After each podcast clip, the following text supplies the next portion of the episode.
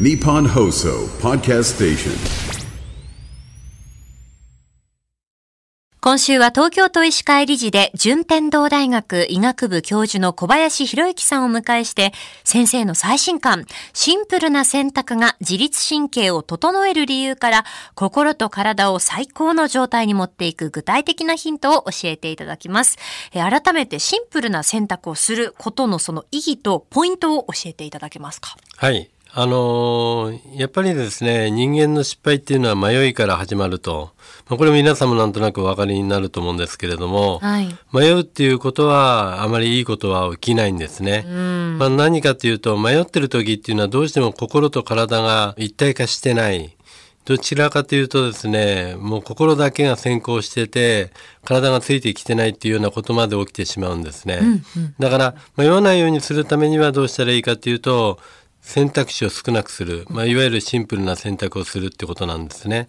まあ、改めて、まあ、その自律神経の乱れというのはどういった状態なのかも医学的に教えていただけますか、うん、あの自律神経って末梢神経なんですけども車でいうとアクセルの交感神経と副交感神経という車でいうブレーキこれがあるんですね、はい。これが同じように働くといいんですがあのどちらかがその飛び抜けてしまう交感神経だけとか、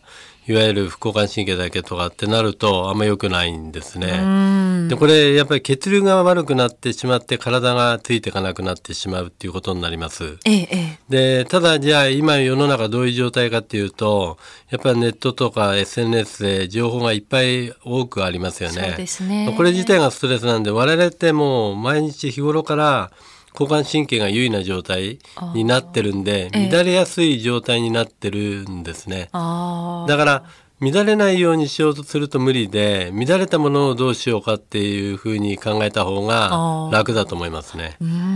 それこそこう SNS でいろんな情報がある中で知りたくていっぱい調べてしまったりとかついついなんとなくこうスマートフォン触ってしまうことっていうのもたくさんあると思うんですけどこれも、まあ、あの自律神経の乱れにはやっぱりつながっていってしまいうそういことですね。はい。うんあと最近あのタイパっていう言葉があって、うん。こうタイムパフォーマンスっていうので、うん。そのね例えば映像作品を見るときに、まあ、1.5倍速とかこう早送りにして見るっていう方もねいらっしゃるみたいなんですけれどこれっていうのは医学的にはどうなんですか、まあ医学的にはですねやっぱりかなり集中して見てるんで、はい。もうただで交感神経優位なんですけどもそれをはるかに超える状態の緊張状態になります。ええええ。だから見てる時にはいいんですけれども後で相当疲れると思いますよね。で、まあ、かといってですねよく言うデジタルデトックス、うんうん。まあ、いわゆるパソコンやスマホでですね一切触れないような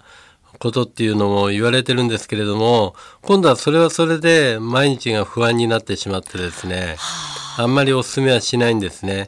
だからやっぱりあの選択っていう言葉が出てきますけれども自分にとっていいもの何が必要で何が自分をあのポジティブの方に持っていくのかっていうものを選択して、まあ、そのストレスの要因となる迷いを減らしていくということが重要だとは思います。まあ、選択肢が少なければ少ないほどいいって先生こうおっしゃっていますけれども例えば研究結果とかだとどういったものが出てきていまはい。すか、、これはあの面白い研究結果で、はい。あの出た時にはですね まあ自分でもなるほどとは思ったんですが、ええええ。これコロンビア大学とスタンフォード大学でやった実験なんですね。はい。スーパーで24個のジャムですね、はい。これを並べた場合と6種類しか置かない場合でどっちが売り上げが良かったかっていう実験なんです。うん。で結果はですね24種類のジャムの場合は来店した60%の客が試食をして買ったのはですねわずか3%、うん。6種類はですね40%の客が試食してそのうち30%が購入してるんですね。だから選択肢が少ない方が購買率が高かったんです。だからたくさんの選択肢があるより選択肢を絞っておいてそこから選ぶっていう方が迷いがないというだけ自律神経が安定してるんであの選択もできますし、こういう購買っていうことを考えると購買力も増すということになりますね。えー。明日はですね自分の軸をどう作っていくかということについても伺っていきたいと思います、えー順天堂大学医学部教授の小林博之さんでした。先生明日もよろしくお願いします、はい、よろしくお願いします。